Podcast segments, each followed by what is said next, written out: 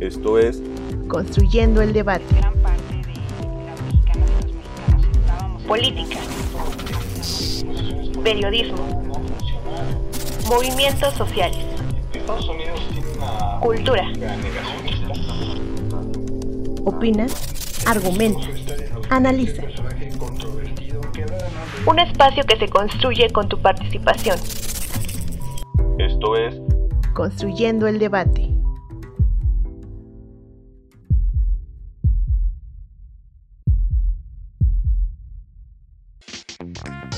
La pérdida de credibilidad de los organismos internacionales parece poner en duda su funcionamiento y existencia. Basta con observar la gestión que esos organismos han llevado durante la pandemia de la COVID-19 para reconocer la falta de representatividad que lo sucede. Y es que el hermetismo con el que manejan sus operaciones genera confusión e incertidumbre respecto a su propósito y sus prácticas.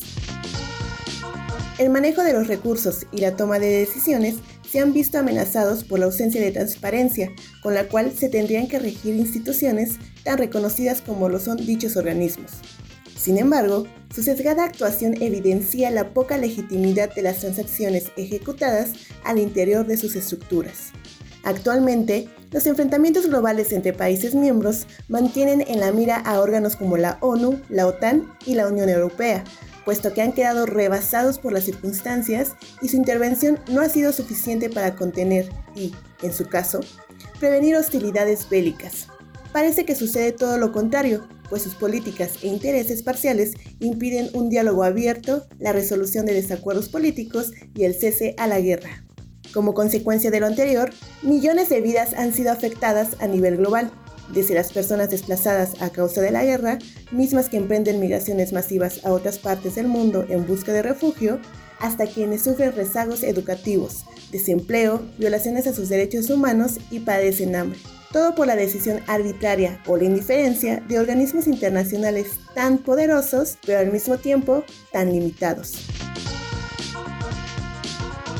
Bajo este panorama, parece evidente cuestionar no solo la integridad de estas instituciones, sino su subsistencia, pues, además, existe un sentir colectivo respecto a la ineficiencia de su actuar, ya que hasta ahora parece ser lo contrario a la finalidad con las que se fundaron. Con redacción de Claudia Chamorro, mi nombre es Jessica Martínez y estás escuchando Construyendo el Debate.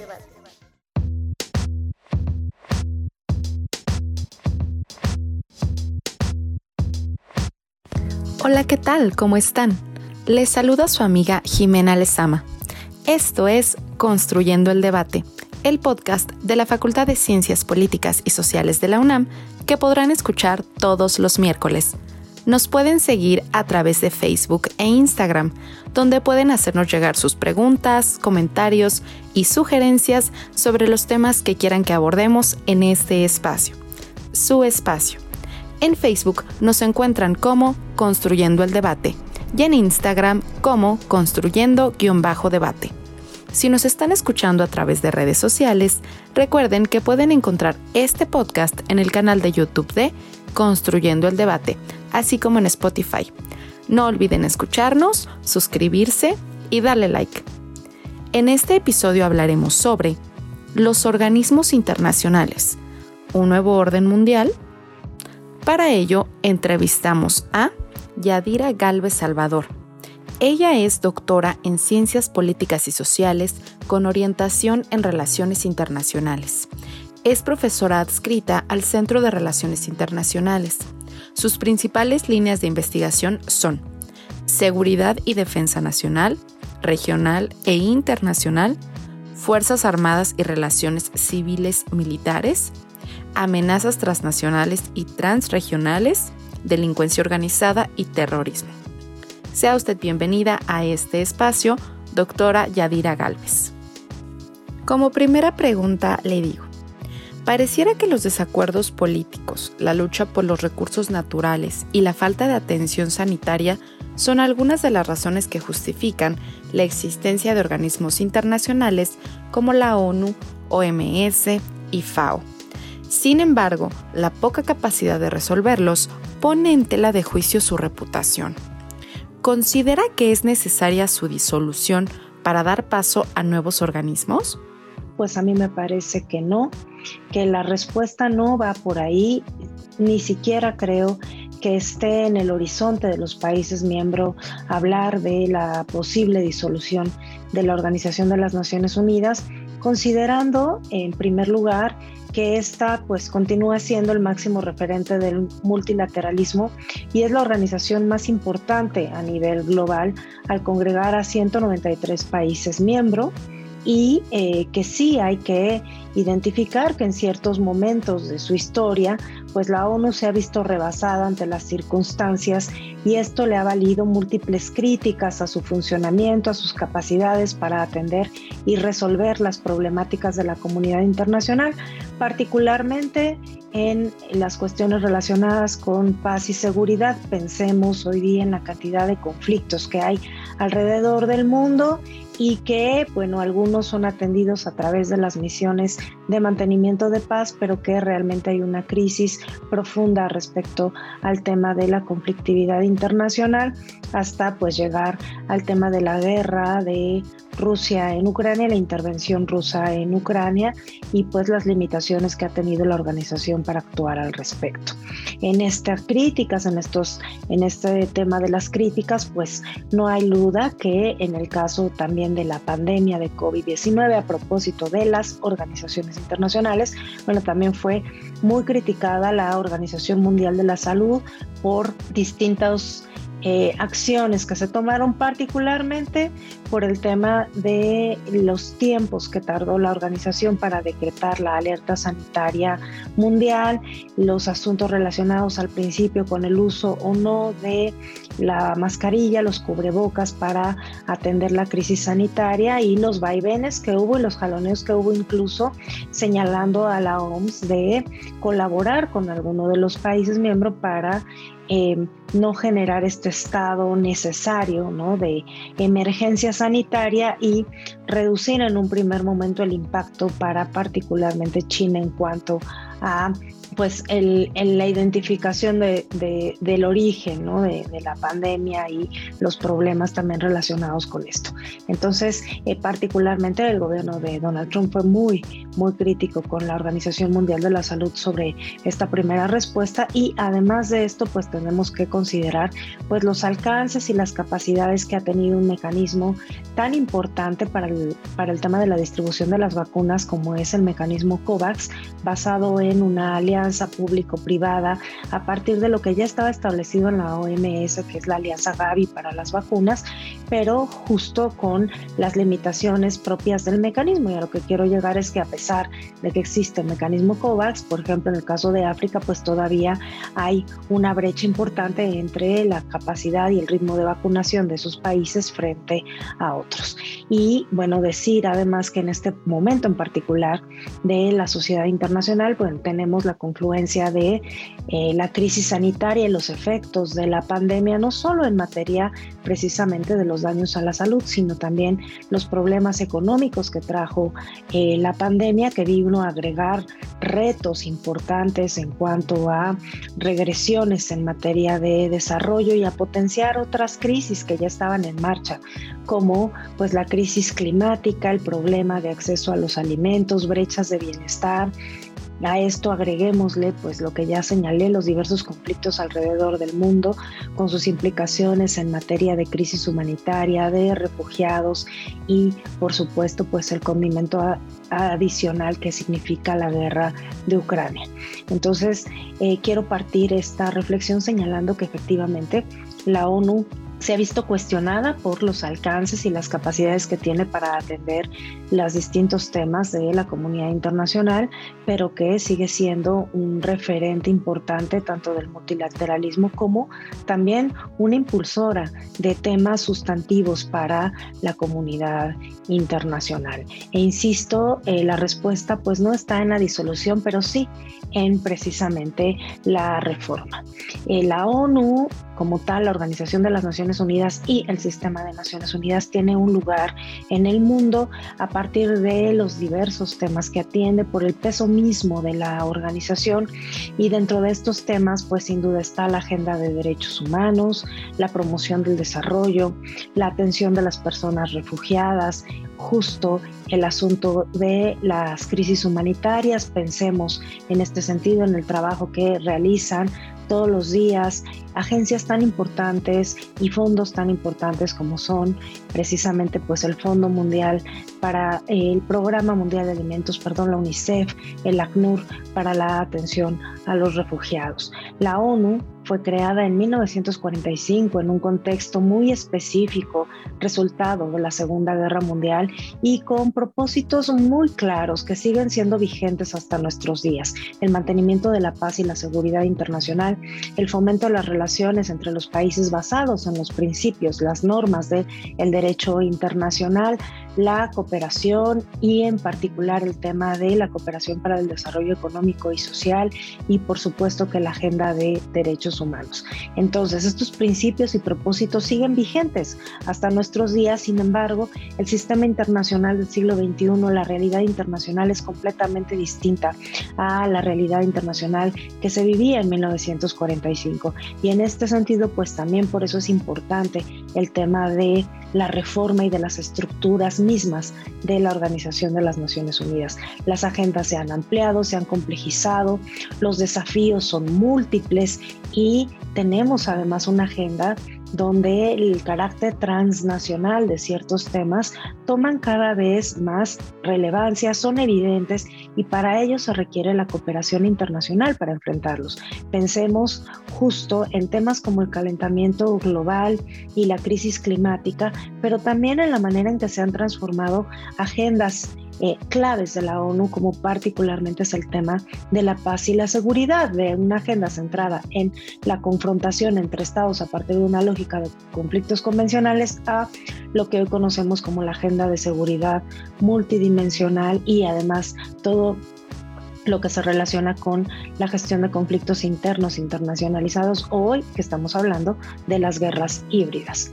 La ONU a lo largo de su historia pues ha impulsado temas muy importantes como el régimen internacional para hacer frente al cambio climático, los conceptos y referentes centrados en la lógica de protección a las personas y de poner a las personas en el centro de las preocupaciones, lo que se llama la agenda antropocéntrica, impulsada y definida a partir de de eh, referentes como eh, el tema de la seguridad humana, el desarrollo humano, el desarrollo sostenible, precisamente a partir de ahí la Agenda 2030 de Desarrollo Sostenible y son contribuciones relevantes de la organización. Sin embargo, dentro de esta lógica de claroscuros, pues tampoco tenemos que dejar de mencionar los fracasos y los límites de esta organización. Particularmente en la década de los 90, pues eh, no podemos dejar de recordar el genocidio acontecido en Ruanda, que sí es uno de los grandes fracasos de la organización y de la humanidad en su conjunto, en la medida en que tardó muchísimo tiempo la ONU en reaccionar frente a lo que estaba sucediendo. Lo mismo exactamente cuando pensamos en conflictos que no se atienden por la falta de consensos en el Consejo de Seguridad o bien los casos terribles de violaciones a derechos humanos y particularmente de abusos sexuales cometidos por miembros de las operaciones de mantenimiento de la paz por cascos azules y las denuncias están ahí. Las denuncias, por ejemplo, en el caso de Haití, son muy conocidas y pues la ONU ha tratado también de responder a esto con eh, nuevos lineamientos relacionados con el comportamiento de cascos azules, reformando cosas, reconociendo el tema, pero pues son claroscuros, son, son temas que sin duda pues también ponen en tela de juicio los alcances de la organización y la gestión de los temas, de los asuntos. Eh, decir en este sentido pues que la ONU constituye este espacio único de eh, confluencia de sus estados miembros en el marco de la Asamblea General y que pues en este, en este contexto de la Asamblea General pues cada estado tiene una representación y un voto. Sin embargo pues la ONU es también reflejo de los balances de poder a nivel global y en este sentido pues no es lo mismo lo que tiene entre sus atribuciones la Asamblea General y las capacidades de la Asamblea frente a el Consejo de Seguridad, máximo órgano en materia de paz y seguridad, caracterizado también por esta diferencia de poder entre los cinco miembros permanentes con derecho a veto más los otros 10 miembros no permanentes que son electos por la, los miembros de la Asamblea General por un periodo de dos años y que, bueno, finalmente tienen una rotación, pero pues que no tienen la misma capacidad de los miembros permanentes en cuanto a precisamente el derecho de veto pues insistimos en que la respuesta está en la necesaria reforma de la Organización de las Naciones Unidas. Una reforma que se ha impulsado desde hace varias décadas, que ha avanzado en algunos temas puntuales, que por ejemplo en el caso de paz y seguridad de nuevo se refleja en las acciones relativas a mejorar las capacidades de la organización desde los 90 impulsados por las demandas y la nueva dinámica de la conflictividad internacional, pues se han ido avanzando poco a poco pasos conducentes a crear mejores respuestas en materia de prevención, de gestión de conflictos y de reconstrucción de los mismos, pero sin duda pues no ha sido suficiente. Bajo la Secretaría General actual, bajo el liderazgo de Antonio Gutiérrez, pues se ha puesto en la mesa una agenda de reforma que incluye tres temas sustantivos, tres temas ejes, el tema de paz y seguridad, el tema relacionado con el desarrollo con miras al cumplimiento de la Agenda 2030, hoy cada vez más en riesgo derivado pues de la recuperación post-COVID, del impacto que tuvo la crisis de COVID, pero también de todas las circunstancias que estamos viviendo a nivel global. Y finalmente el tercer pilar es el tema de la agenda de gestión, donde pues se incluye la mayor eficiencia por parte de la organización, optimización de recursos y por supuesto que temas de transparencia y de rendición de cuentas. Sin embargo, bueno, pues la reforma de fondo, este tema pendiente tiene que ver con el Consejo de Seguridad y con la ampliación de los Estados miembros permanentes del Consejo y también pues la limitación o eliminación en su caso del derecho de veto, que es un tema pendiente.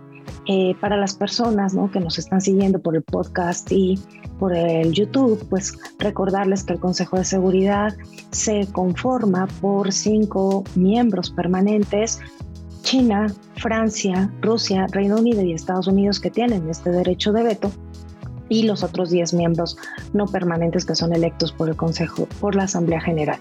Y precisamente México es en este momento pues un miembro no permanente del Consejo y junto con Francia ha puesto en la, en, en la mesa esta posibilidad de que los miembros permanentes del Consejo se abstengan, renuncien a su derecho de voto, de veto en los casos de atrocidades en masa, genocidio y crímenes de guerra y lesa humanidad. Esta propuesta de México y Francia sobre la limitación del derecho de veto tiene como finalidad fundamentalmente atender y evitar el tema de la paralización del Consejo cuando no hay acuerdo, cuando no hay consenso entre los miembros permanentes.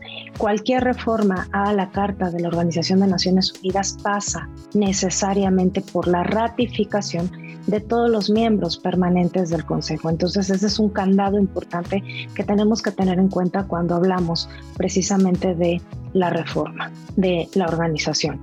Y además de la reforma, pues hay que hablar precisamente de la voluntad política de los países miembros porque los países miembros operan y participan dentro de las organizaciones internacionales, también impulsando sus intereses nacionales y a partir de sus propios intereses nacionales. entonces ahí es un elemento que tenemos que considerar en, torno, en, la lógica precisamente de las políticas de poder, además de cuestiones como el financiamiento de la organización, de sus fondos, de sus programas, de las agencias y pues en las capacidades de operación de cada uno de ellos. Entonces tenemos estos elementos. ¿Qué más hay que agregar a estos elementos? Bueno, pues eh, el contexto global El contexto global que pues se caracteriza, se ha caracterizado en los últimos años por lo que se ha identificado como una crisis del multilateralismo.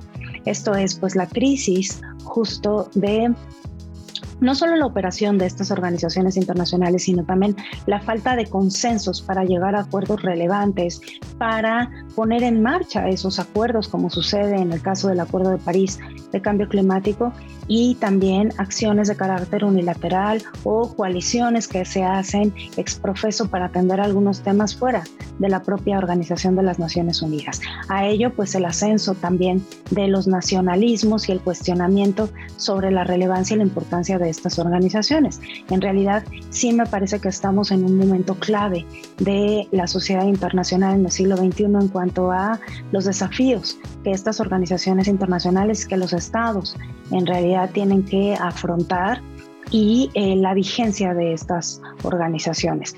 A mí me parece que eh, es necesaria su existencia, que es importante que estén, eh, que le dan un sentido y una lógica justo de cooperación y de incluso limitación de las actividades y de la toma de decisiones de los Estados miembros, en el sentido, por ejemplo, de los señalamientos que se hacen desde estas organizaciones a temas importantes como derechos humanos, como desapariciones, el apoyo que las agencias le dan a los países en materia técnica para operar los programas también, pero pues sí hay que reconocer que tienen múltiples limitantes y que estamos en un momento clave dentro de nuestro siglo XXI en cuanto a pues esos desafíos y los alcances de estas organizaciones. Hacemos énfasis en esto que usted nos responde acerca de que no, ni siquiera considera que esté en un horizonte hablar sobre la desaparición de organismos internacionales como la ONU, la OMS o la FAO. Respecto a la OMS, usted nos dice que se le puede criticar las primeras respuestas ante la pandemia, es decir, cuando era o no era necesario el uso de cubrebocas, su postura al respecto, lo mismo la desinfección de todos los productos con los que se tuviera contacto, entre otras cosas. De igual forma, nos puntualiza que la Organización de las Naciones Unidas congrega a 193 países miembros, siendo así el máximo referente del multilateralismo y la organización más importante a nivel global. No obstante, usted nos señala que claro que se le critican diversos temas, siendo su más grande talón de Aquiles actualmente, si me permite nombrarlo así, la guerra entre Rusia y Ucrania por lo que es necesaria o usted nos puntualiza y al menos una servidora concuerda que es necesaria su reforma. Como segunda pregunta le digo, ¿es la falta de recursos un factor que impide que los organismos internacionales realicen su tarea de manera exitosa o es un tema político? ¿Usted qué considera, doctora Yadira? Me parece que hay cuatro aspectos que tendríamos que analizar respecto al tema de la eficiencia de la ONU en cuanto a resultados a partir tanto del presupuesto como de la voluntad política.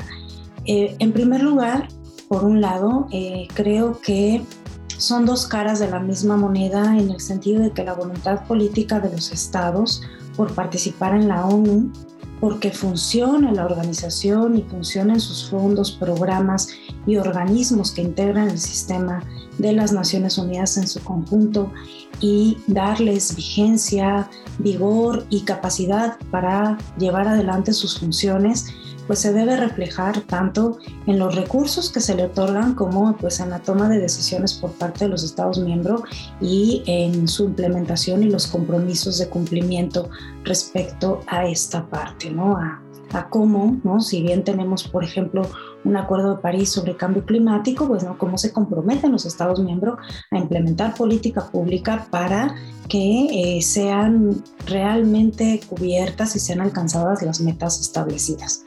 En segundo lugar, en el caso específico de los recursos, pues el tema es sumamente complejo en la medida en que, bueno, hay que entender, todos los miembros de la organización están formalmente comprometidos a aportar sus cuotas y eh, las aportaciones pues son diferenciadas a partir de un cálculo que se hace sobre el tema de las capacidades. Hay criterios para el establecimiento de las cuotas y si los países miembros no cumplen con sus obligaciones, en el caso de las cuotas, eh, para el funcionamiento de la organización, bueno, eh, las sanciones incluyen fundamentalmente pues limitar su derecho de voto en la Asamblea General.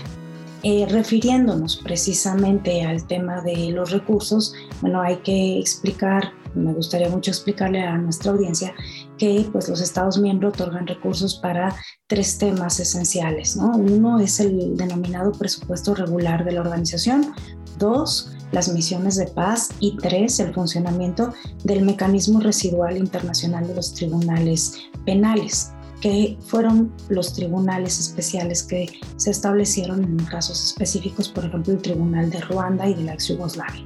El mecanismo residual es el que recibe esos fondos. Eh, los fondos y programas, por su parte, pues se financian generalmente con contribuciones voluntarias, tanto de los Estados miembros como con donaciones privadas, de organizaciones no gubernamentales, de fundaciones privadas, de filantropía privada, de empresas y también de personas a nivel de donaciones individuales en tanto que las agencias especializadas de la organización tienen un sistema de cuotas y de donaciones. Eh, hay que señalar en este espacio que pues, la ONU lleva arrastrando ya varios años de limitaciones económicas. En 2019, precisamente, el secretario general advertía de que la organización estaba sufriendo una crisis financiera de tal magnitud eh, que era la más importante en la última década. Y en 2020-2021 pues las cosas no mejoraron, resultado precisamente pues del contexto de la pandemia. Al 19 de mayo de 2022, de acuerdo con la información oficial que se tiene de la ONU, únicamente 102 de los 193 Estados miembros habían cubierto sus contribuciones. Y en el caso específico también de las operaciones de mantenimiento de la paz, decir que eh, las contribuciones de nuevo, ¿no? Hay una, eh, hay, una, hay, hay una serie de referentes para establecer los montos asignados por cada uno de los países miembros de la organización, pero en este caso en particular, bueno, los miembros eh, no permanentes, perdón, los miembros permanentes del Consejo de Seguridad tienen una contribución mayor a estos, a estos temas, ¿no? Generalmente los miembros eh, permanentes tienen una cuota superior, pues derivado justo de sus em, responsabilidades en materia de paz y seguridad. De acuerdo nuevamente con la información que tenemos en la página de, oficial de la ONU, para el periodo 2020-2021, los 10 eh, principales países que dieron recurso al financiamiento de operaciones de la paz fueron Estados Unidos con 27.89%, seguido por China con 15.21% y luego venía Japón, Alemania, Reino Unido, Francia, Italia, la Federación Rusa, Canadá y República de Corea. Entonces, de nuevo, ¿no? Hay un tema de la obligación que se establece, pero otro es la práctica como tal de quién está otorgando esos recursos para mantenimiento de la paz y decir que en realidad se ha señalado y hay que poner el dedo en la llaga o hay que señalar que los recursos que se otorgan al mantenimiento de la paz son mínimos si los comparamos con los montos de gasto militar a nivel mundial. No es una diferencia exorbitante lo que se da para operaciones de mantenimiento de la paz y lo que gastan los países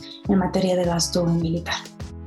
¿Qué decir también en cuanto a las limitaciones financieras? Bueno, pues muchas de las agencias, muchos de los fondos están trabajando con un déficit de recursos. Por ejemplo, en octubre de 2021 la FAO dio a conocer que pues a, pesar ¿no? de la situación tan, tan tremenda que se estaba viviendo de inseguridad alimentaria y de riesgo eh, de hambruna perdón, en países como Etiopía, Madagascar, Sudán del Sur y Yemen, pues los recursos eran limitados y que pues las cantidades que estaban recibiendo las organizaciones humanitarias para satisfacer las necesidades más urgentes que estaban eh, estaban calculadas en que se necesitaban 6.600 millones de dólares, pues que, que realmente las contribuciones habían sido muy bajas respecto a esto. Estados Unidos es uno de los países que históricamente más ha aportado a las tareas de Naciones Unidas y a los distintos programas y fondos. Sin embargo, pues durante el gobierno de Donald Trump se anunció el recorte a una serie de programas en los que pues Estados Unidos contribuía de manera voluntaria. Particularmente podemos decir que pues, se suspendieron las aportaciones al Fondo de Población de Naciones Unidas, se redujo el financiamiento a ONU-SIDA, el financiamiento a la OMS incluso. Recordemos que en el marco de la presidencia de Trump y de cara a la controversia sobre el manejo de la crisis de COVID, pues Estados Unidos había anunciado su retiro de esta organización. Entonces, pues sí es un tema importante el asunto de los recursos. En tercer lugar, eh, hay que tener en consideración pues la voluntad política de los países, primero para negociar, para llegar a acuerdos, para llegar a consensos en el seno de las organizaciones internacionales, en este caso en el seno de la ONU. Eh, y además de esto, pues realmente su voluntad y el compromiso de implementar los acuerdos. Si pensamos, por ejemplo, en la Agenda 2030 de Desarrollo Sostenible, pues esto pasa necesariamente por política pública que implementen los estados y alianzas estratégicas para poder cumplir con estos objetivos. Esfuerzos a nivel nacional y relacionados, por ejemplo, con la agenda también de género, de fortalecimiento de la, de la presencia de las mujeres en la vida pública, en para las oportunidades, pues pasa necesariamente por esto, insisto, por la voluntad de los países para cumplirlas. Y bueno, decir también ¿no? que pues Naciones Unidas, los programas, pues pasen una parte de acompañamiento técnico a los países, de asesoría, pero pues que es importante ¿no? que los países miembros pues se hagan responsables de esto. Y en cuarto lugar, para cerrar esta respuesta, pues también esto depende, ¿no? Los alcances y el éxito de la organización o las limitaciones y sus fracasos, pues también dependen de las propias capacidades que tengan las agencias, que tengan los programas, que, que, lleven atrás, ¿no? Este, en cuanto a su personal y pues los programas y las operaciones que se implementan. Y pues, por ejemplo, en el caso de las operaciones de mantenimiento de la paz, pues el mandato pues establece los las características de la operación, las, la temporalidad de las mismas, pero pues ya la operación en terreno es todo un reto.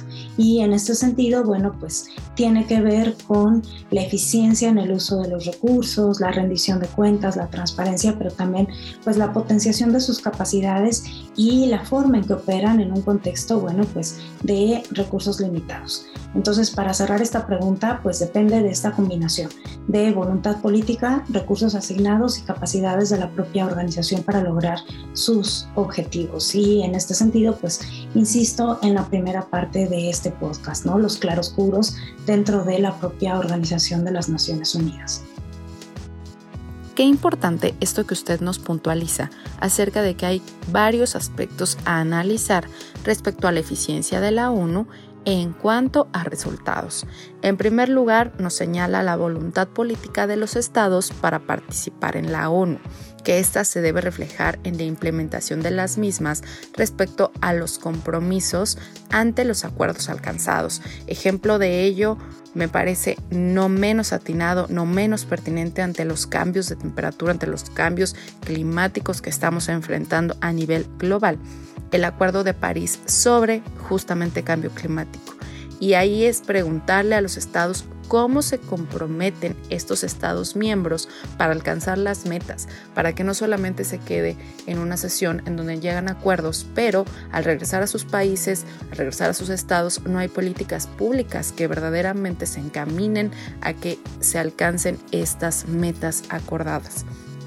En segundo lugar, usted nos menciona el tema de las cuotas y nos señala que claro que hay aportaciones de parte de todos los Estados miembros, pero que estas aportaciones son diferenciadas, es decir, son de acuerdo a las capacidades de cada país. Ellos tienen o la ONU en específico tiene criterios para, para determinar este monto de las cuotas. No obstante, usted nos señala que debe haber sanciones como limitar el derecho al voto en la Asamblea General, es decir, si un Estado miembro no cumple con estas aportaciones, pues cómo no se le puede castigar de esta manera. Y respecto al tema de las aportaciones, nos hace una puntualización respecto a cómo es este tema del presupuesto y pues que se divide en tres partes esenciales. El primero pues un presupuesto regular de la organización, el segundo que va destinado a misiones de paz. Y el tercero es pues el funcionamiento del Mecanismo Residual Internacional de los Tribunales Penales, puntualizando que los fondos y programas, así como las agencias especializadas, se financian con contribuciones voluntarias de fundaciones, de empresas, de personas incluso, y pues también de los Estados miembros que quieran contribuir de esta forma. Eh, un tema o un dato que usted nos dijo muy importante que me parece que le tenemos que recalcar a nuestra audiencia es que en 2019 se hablaba que la organización, el secretario general de la ONU señaló que la organización estaba sufriendo una crisis financiera de tal magnitud que era la más importante en la última década. Y obviamente pues la situación no mejoró con la pandemia debido pues a esta crisis que sufrieron la mayoría de los países. Por favor, quédense con nosotros y acompáñenos a escuchar la cápsula en el librero en el librero. Cápsula con la información y reseña de las últimas publicaciones de la Facultad de Ciencias Políticas y Sociales de la UNAM.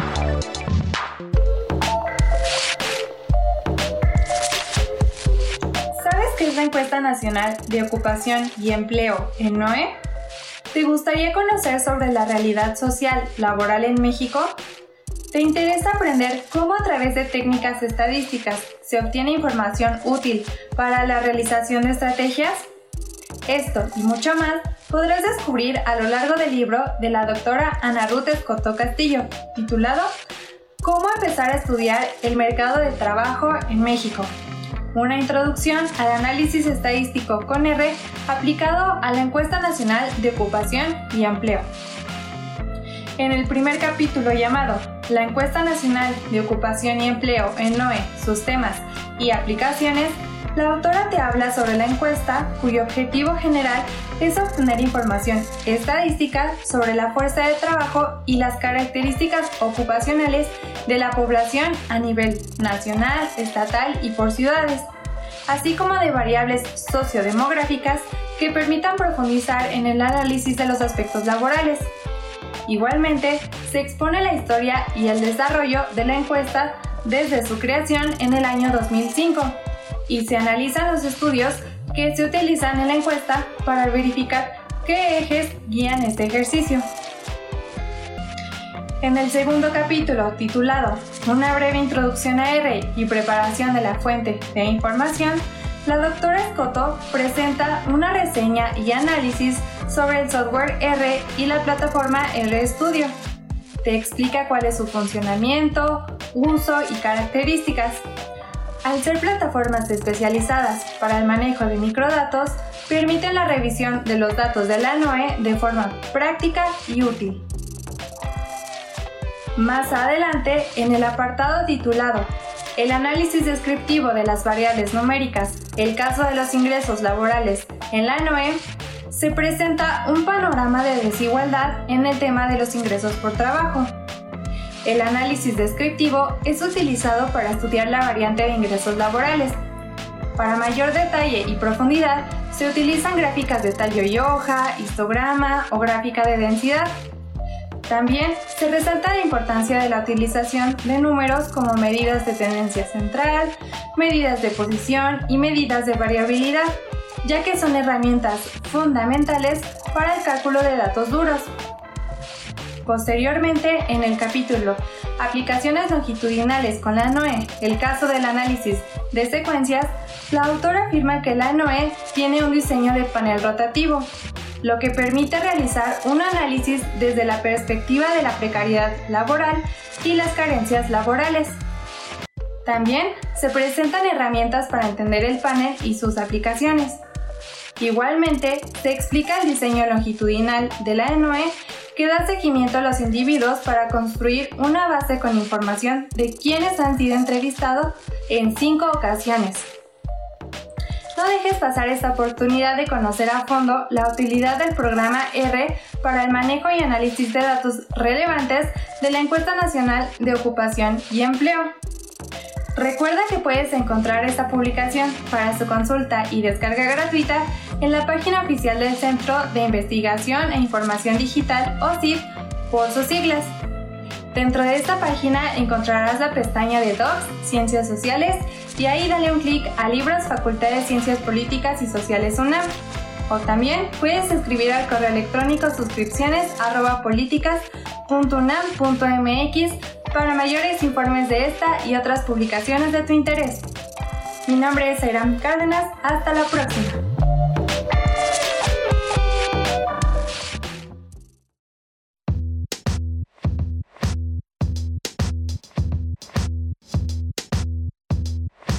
Muchas gracias por continuar con nosotros. Por última pregunta y ya para cerrar nuestra charla, ¿cuál ha sido el papel de los organismos internacionales que deben su existencia al mantenimiento de la paz mundial, entre comillas, como la OTAN, en la polarización internacional? Ya en mi primera respuesta sobre el tema del complejo escenario internacional que estamos viviendo en el siglo XXI, bueno, me refería al tema del crecimiento de los nacionalismos, el cuestionamiento de las organizaciones internacionales, por supuesto que todos los retos relacionados con la agenda de desarrollo a partir de los impactos también de la pandemia.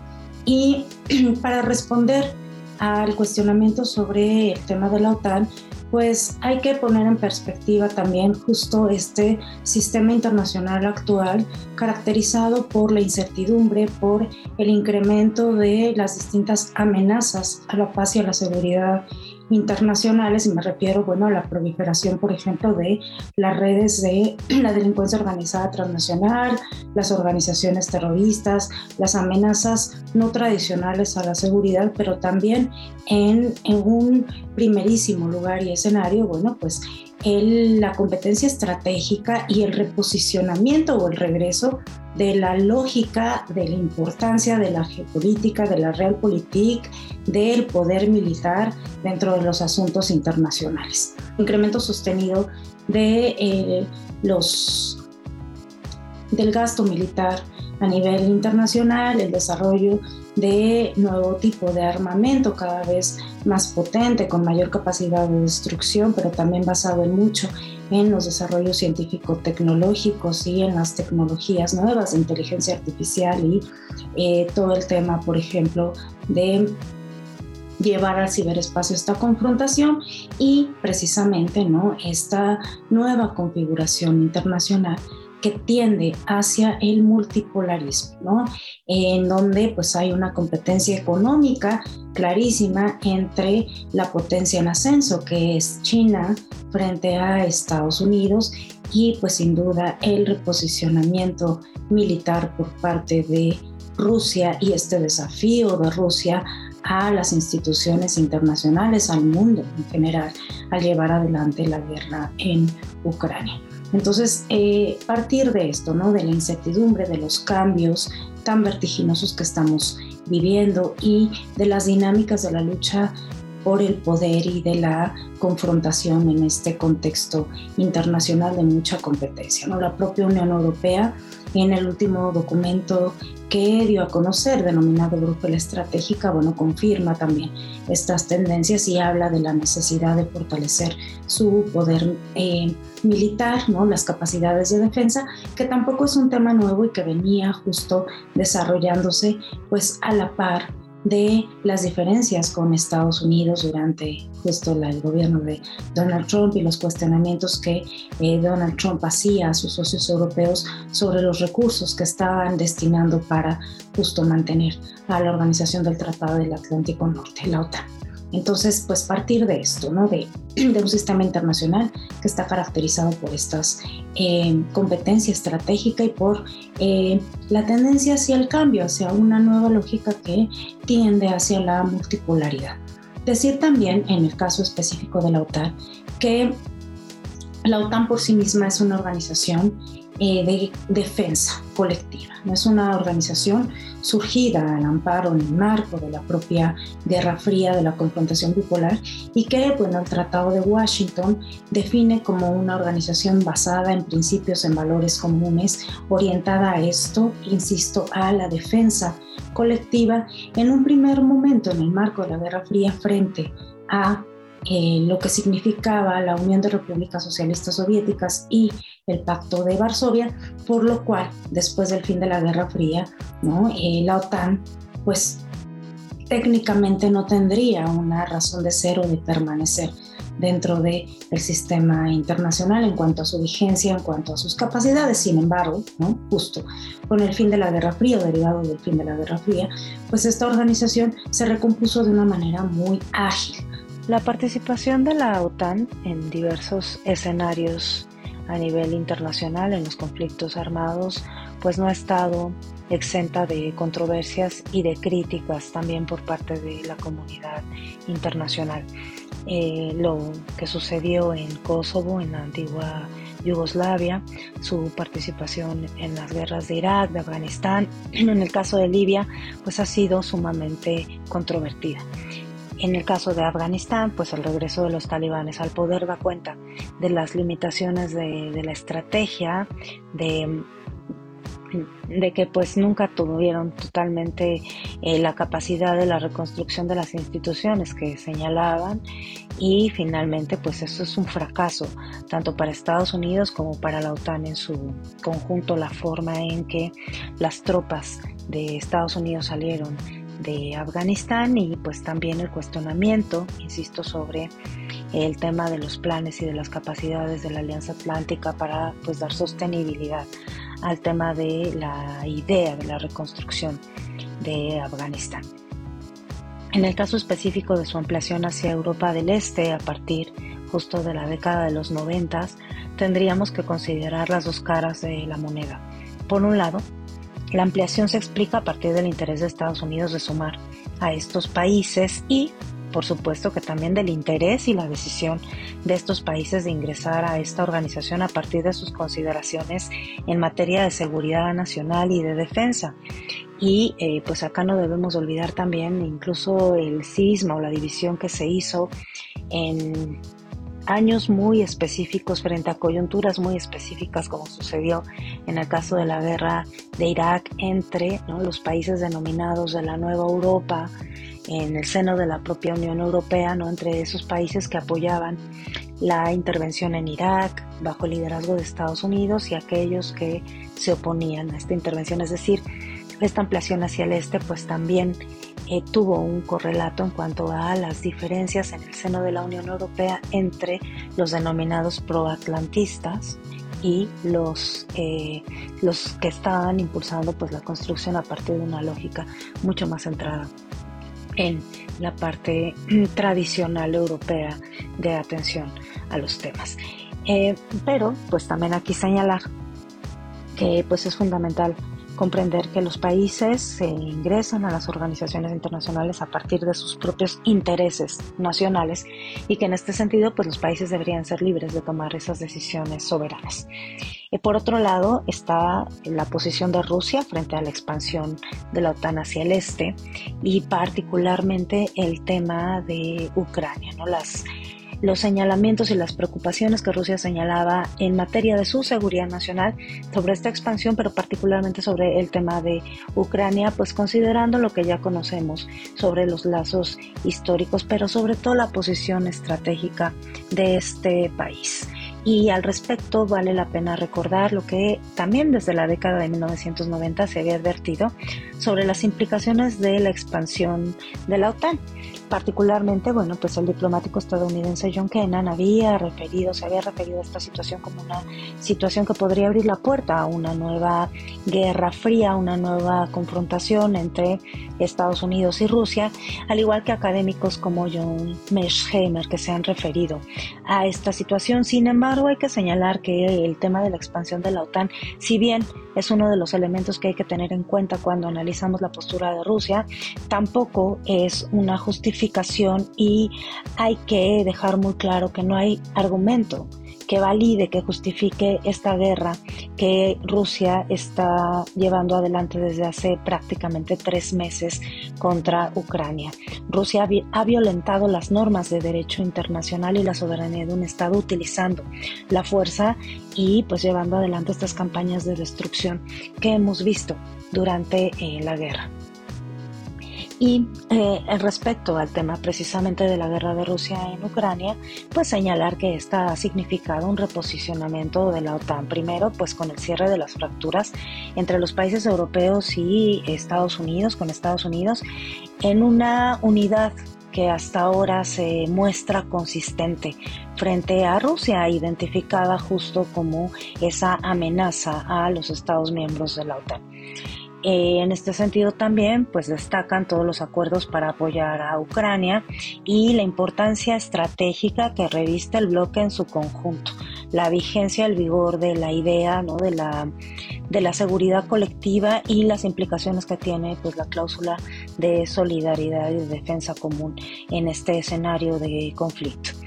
La guerra pues ha tenido también efectos no deseados para Rusia, como es la solicitud de incorporación de Finlandia y Suecia a la OTAN, lo cual tiene pues importantes significados. Por un lado, estos países dejan su tradicional política de neutralidad y están buscando incorporarse a la OTAN a partir de consideraciones de protección a su seguridad nacional, pero por otro, pues esto también tiene múltiples implicaciones de carácter geopolítico, no solo por la frontera terrestre que comparte Finlandia con Rusia, sino también en materia del poder naval, en la parte de, del poder naval para, para eh, Rusia.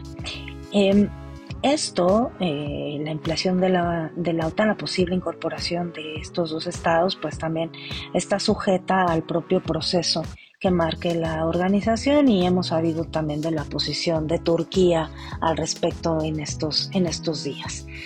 Eh, por otro lado, Esto, esta posición de la OTAN frente a Ucrania tampoco ha estado exenta pues, de cuestionamientos. Primero, desde el mismo tema de la incorporación del país. Eh, la incorporación del país, insistimos, ya se sabía que se trataba pues, de un problema para Rusia, de un, de un tema en, el caso de, de, Rusia, una amenaza a su seguridad nacional y Rusia estuvo exigiendo garantías sobre la no incorporación de la OTAN, insistir en que pues, la intervención de este país en Ucrania tiene todavía más trasfondos que simplemente el hecho de la, de la expansión y eh, en este tema específico de, Ucrania, pues el problema es que el país pues quedó desprotegido. No ingresó a la OTAN, de hecho esta posibilidad eh, ahora está prácticamente cancelada eh, en el marco pues de la, de la guerra, ¿no? Ya el propio gobierno, el propio presidente Zelensky ha señalado, ¿no? Que entonces frena, de que renuncia a la posible incorporación de Ucrania a la OTAN, pero pues el país ahora está enfrentando la guerra y está enfrentando la guerra con una OTAN que, insistimos, ha mostrado su apoyo a partir de eh, decir que va a seguir manteniendo la ayuda militar, pero sin involucrarse de manera directa en el conflicto. La OTAN y sus países miembros están conscientes de lo que significaría un involucramiento mayor en el conflicto, un involucramiento directo en el conflicto en Ucrania, en la guerra en Ucrania en cuanto a la escalada del mismo y por lo, por lo tanto pues se mantienen desde esta posición de apoyo, conteniendo la guerra en Ucrania, apoyando al país, reforzando su presencia y, las, y sus capacidades en Europa Oriental en una lógica de disuasión, pero manteniendo esta posición pragmática en cuanto al apoyo, pero no a elevar el nivel de confrontación, porque sabemos que una escalada de conflicto pues podría, podría generar pues una tragedia mayor. Eh, la Alianza Atlántica, los países de la Unión Europea y Estados Unidos están ante un claro dilema de seguridad. Qué importante esto que usted nos menciona acerca de que hay que poner en perspectiva el sistema internacional actual caracterizado por la incertidumbre. Es decir, hablemos o expliquémosle al auditorio que esta incertidumbre es a partir del incremento de amenazas a la paz y a la seguridad internacional. Y esto se debe a la proliferación de redes de delincuencia organizada, redes terroristas, competencia estratégica y económica, la cual vemos claramente respecto a las em, acciones emprendidas contra China o para limitar el crecimiento del ascenso de esta potencia económica. Lo mismo el regreso de la importancia del poder militar en asuntos internacionales, lo cual vemos reflejado en el tema de Rusia y Ucrania, desgraciadamente, y pues a esto se le suma, a todas estas amenazas se le suma el aumento pues de la tecnología, el rápido avance la tecnología, la inteligencia artificial e incluso, cómo no mencionarlo, estos, esta pues extrapolación que llega al espacio, alcanza pues ya límites que están fuera de nuestro planeta. Yo le agradezco mucho por estas reflexiones, doctora Yadira, por permitirnos eh, compartir este espacio y sea usted siempre bienvenida a Construyendo el Debate. Muchas gracias por habernos escuchado. Recuerden que nos pueden seguir vía Facebook como Construyendo el Debate y en Instagram como Construyendo-Debate. Pueden escuchar todos los episodios pasados en nuestro canal de YouTube en Spotify y en la página Cultura con Polacas, que pueden encontrar en el sitio web oficial de nuestra facultad. Si les gustó este programa, por favor regálenos un like, compártanos con sus amigas y amigos y no olviden dejarnos un comentario. Este podcast es producido por la Coordinación de Extensión Universitaria de la Facultad de Ciencias Políticas y Sociales a cargo de la maestra María Auxiliadora Sánchez Fernández. En la coordinación de producción, Carlos Corrés Cajadillo. Asistente de producción, Jessica Martínez Barrios. Redacción, Claudia Chamorro. En la producción de cápsulas informativas, Yamil Sosa. Diseño, Ángela Alemán. Se despide de ustedes su amiga Jimena Lezama. Hasta la próxima.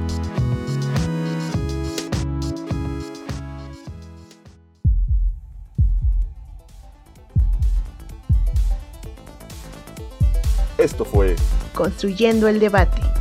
Pues gran parte de la Política. estábamos esperando esto hacia Periodismo. Movimientos sociales. Estados Unidos tiene una política Cultura. Opina, argumenta, analiza. Un espacio que se construye con tu participación. Esto fue Construyendo el debate.